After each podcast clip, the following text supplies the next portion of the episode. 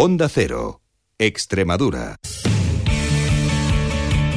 Hola a todos, buenas tardes, bienvenidos a Onda Cero Extremadura, bienvenidos a Onda Deportiva, miércoles 26 de abril, en un día, bueno, pues marcado, como no, por esa noticia que nos llegaba a nivel internacional deportiva con varios detenidos en Reino Unido y Francia por presunto fraude fiscal en el mundo del fútbol centrado en dos clubes de la Premier como el West Ham o el Newcastle.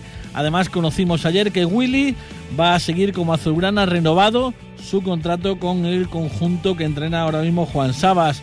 Por otro lado también decir que gran partido de José Manuel Calderón con Atlanta, empata a dos la serie de estos cuartos de final de la, de la NBA y también decir que Cáceres se despide en Huesca en una cancha que va a estar abarrotada en un partido además en el que el conjunto ocense bueno pues se, eh, juega el descenso por lo tanto vaya partido que va a jugar eh, el equipo de Ñete Boigas en la última jornada de liga en Le Oro. Un día además en el que tenemos Liga, Real Madrid y Barcelona jugándose la Liga, como no, en un día en el que nosotros vamos a hablar, en primer lugar, de clase de historia. Hoy no se lo pierdan, muy interesante. Vamos a conocer los orígenes de un jugador que está en el Mérida, además despuntando objetivo de clubes de superior categoría. Además, como no, como cada miércoles toca hablar de pádel.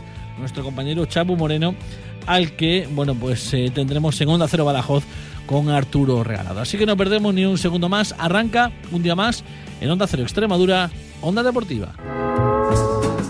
En el nuevo Dacia Sandero podríamos incluir una cabina de rayos UVA, de alguna manera. Pero hemos preferido que te lo puedas llevar desde 6.700 euros con seguro gratuito. Nuevo Dacia Sandero, así de sencillo. Oferta RCI Bank. Descúbrelo en la red Renault. Dacia, Grupo Renault. Onda Deportiva Extremadura. Juan Romero. Pues como les decía, comenzamos y para ello clase de historia. Como, como cada miércoles, hoy además dos platos, pequeños pero jugosos. Eh, vamos a hablar en primer lugar de Dani Fernández, ese lateral derecho que llegó del Castilla a principio de temporada al Mérida. Bueno, pues una de las sensaciones de la temporada hasta que se lesionó y bueno, pues eh, no ha vuelto a tener oportunidad. Vamos a hablar sobre sus orígenes, tanto deportivos como personales que le vinculan a, a nuestra tierra. Y hablaremos también, como no, de eh, bueno pues esas fases de ascenso a segunda división los equipos extremeños desde que existe el actual formato bueno vamos a conocer algunos datos que les van a ser interesantes así que doy paso ya para completar la información a mi compañero Alfonso Valadez Alfonso buenas tardes Buenas tardes, Juan Romero. De Dani Fernández, cuando llegó a Mérida esta temporada, cedido por el Madrid, comenzó a jugar, estaba cumpliendo sobradamente las expectativas. Un puñal por el carril de la derecha, con unas cualidades físicas importantes. Un defensa extremo, que era igual de fijo en el carril del 2 que Miguel Marín en el del 3 hasta su lesión, rotura de fibras, una ausencia que ha puesto en la picota la que sin duda es la gran revelación y descubrimiento de este equipo, como es Ale Díez, que dicho sea de paso, el puesto se lo ha ganado a pulso. Pero del defensa madrileño, que es quien nos ocupa, hay otras anécdotas personales y en lo familiar que no se han contado, al menos yo nunca las he escuchado, y voy a sacar hoy a la palestra. Dani nació en Madrid, pero tiene sentimiento y sangre extremeña. Su padre es de Jaraí de la Vera y no es otro que Luis Fer, que llegó a los juveniles del cacereño que entrenaba Ángel Marcos allá por el 89-90 y que lo ascendió a la división de honor. Es más, su compañero de equipo, Gonzalo Palomino, que lo acogió en su casa cuando el cacereño por problemas económicos dejó de pagarle la pensión, son como hermanos hasta el punto de que Dani Fernández es ahijado de Palomino. Aquel juvenil que ascendió a la división de honor fue Romero y después José como porteros, Juan Medina Chesco Mariano, Carlos Luis Fer Juan Carlos Nando, Raúl Lucero y Gonzalo Palomino. Estos dos últimos recuerdo que junto a algún futbolista más de Cáceres como Terry y después Kini, con el visto bueno de José Ramón Montero, recalaron en el Mérida Promesas la temporada 91-92 que ascendía a tercera división como Emérita Augusta, que había sido la resultante de la fusión entre el Santo Eulalio y los Milagro Club Fútbol. Justo la temporada que el Mérida Club Polideportivo debutaba en la categoría de plata, el Promesas, ya con su nueva nomenclatura, lo hacía en tercera división, un Promesa que era filial, pero con directiva y con presidente aparte, Manolo Molina y cuentas también aparte. Pues bien, Luis Fer, el padre de Dani, vive en Valdemoro y trabaja en la Michelin. Un Dani Fernández que en los juveniles del Madrid con Luis Miguel Rami ya le tocó bailar con la más fea en la competencia por el lateral derecho con Achiras, que es un pedazo de futbolista. Y en la segunda división B, la temporada pasada con Zinedine Zidane y después con Rami, alternó los dos filiales participando en 17 partidos con el segundo equipo del Madrid, que fue campeón con 80 puntos. De los 10 defensas que llegaron a jugar en la temporada, Dani fue el sexto en minutos, Álvaro, Fran y Lienjar fueron los pilares de la saga del campeón, que tuvo a Mariano como máximo goleador del grupo. Y después de la eliminatoria de campeones, los tumbó Lucán de Murcia y los remató la Unión Esportiva Lleida en la segunda eliminatoria. Quedar campeón te da ventaja, pero hay que aprovecharlas.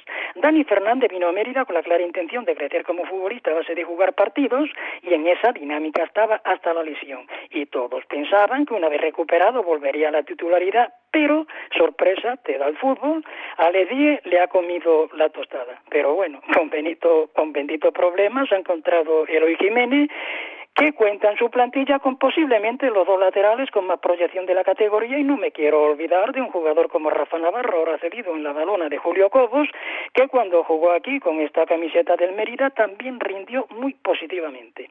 Con la llegada de Javier Mandaluni en la portería, el quinteto defensivo se ha consolidado con Alería, Paco Aguza y Jose y Miguel Marín, donde todos responden a buen nivel, de ahí que un zaguero de la solvencia de Víctor Monquil haya salido del once titular y esto dice mucho de la competitividad de una plantilla muy equilibrada, ya que tanto Javi Chino como José Antonio Pardo también pueden cumplir a satisfacción en la parte de atrás, o un Lobato que está teniendo menos minutos, pero bueno, ahí está.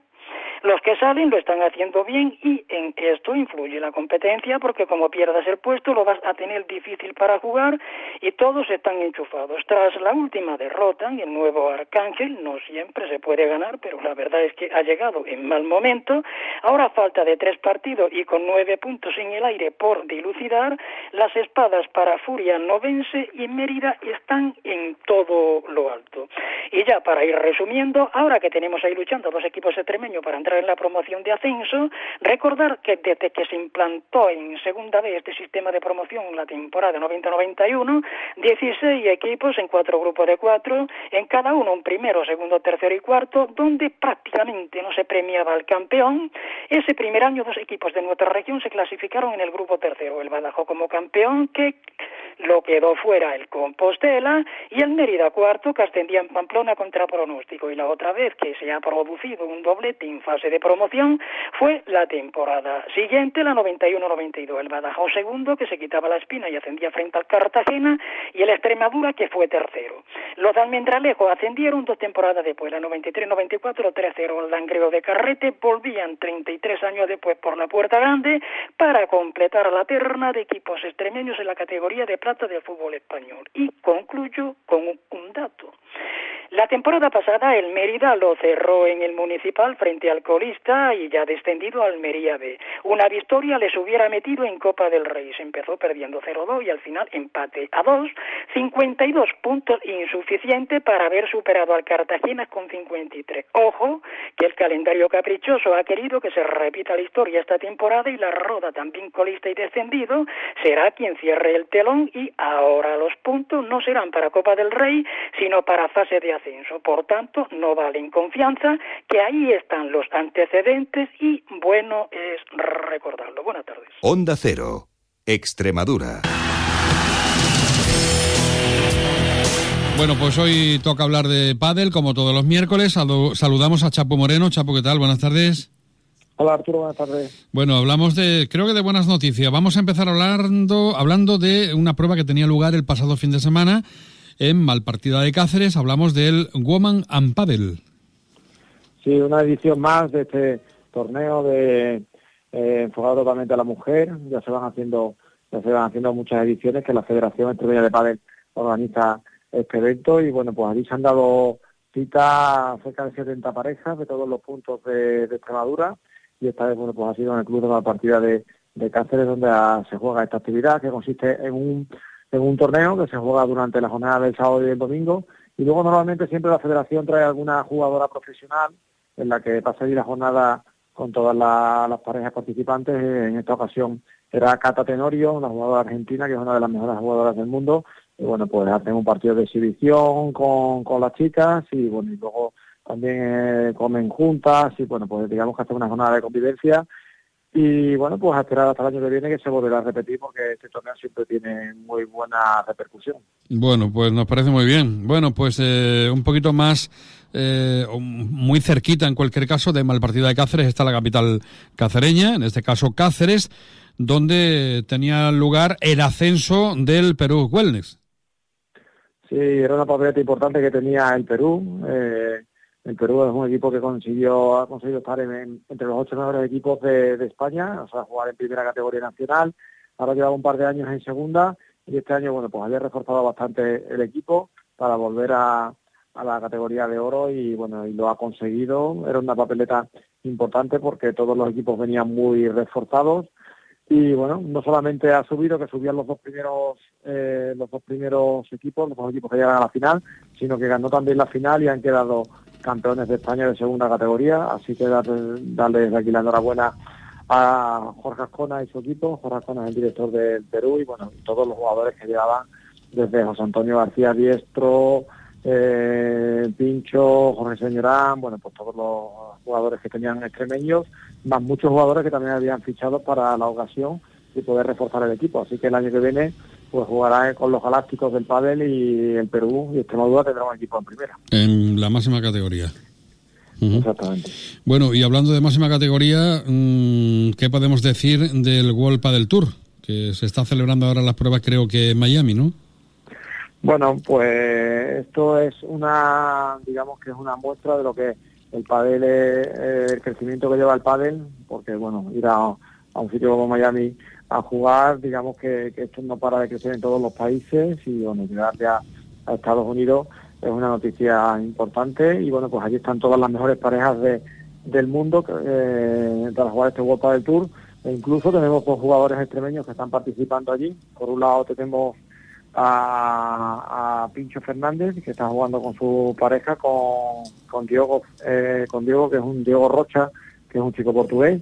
Y bueno, pues ayer estuve viendo el partido por, por internet, que se pudo, se pudo ver por las redes sociales, por Facebook, y ganó su primer partido a, la Gata Brin, era un jugador argentino de allí bueno, y bueno, se ha metido en el cuadro final. Y en el cuadro final también está José Antonio, José Antonio García Diestro, que con su compañero Martí Sánchez Piñero están clasificados directamente para el cuadro, por lo que bueno, tenemos dos extremeños entre las mejores parejas del mundo y bueno, pues desde aquí desearle mucha suerte. Y Chapu, de que la prueba pudiera venir a Extremadura, ya sabemos lo que sucedía la temporada pasada o la anterior, no recuerdo muy bien en Mérida, que al final no se pudo celebrar. ¿Se ha vuelto a hablar algo de eso? ¿Alguna intención ahí de traerla?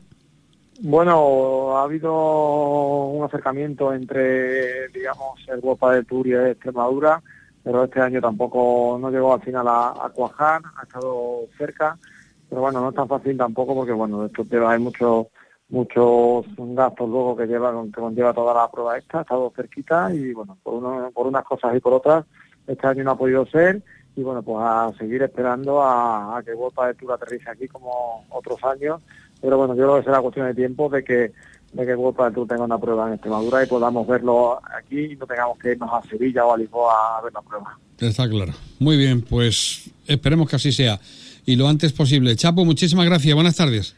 Buenas tardes, Arturo.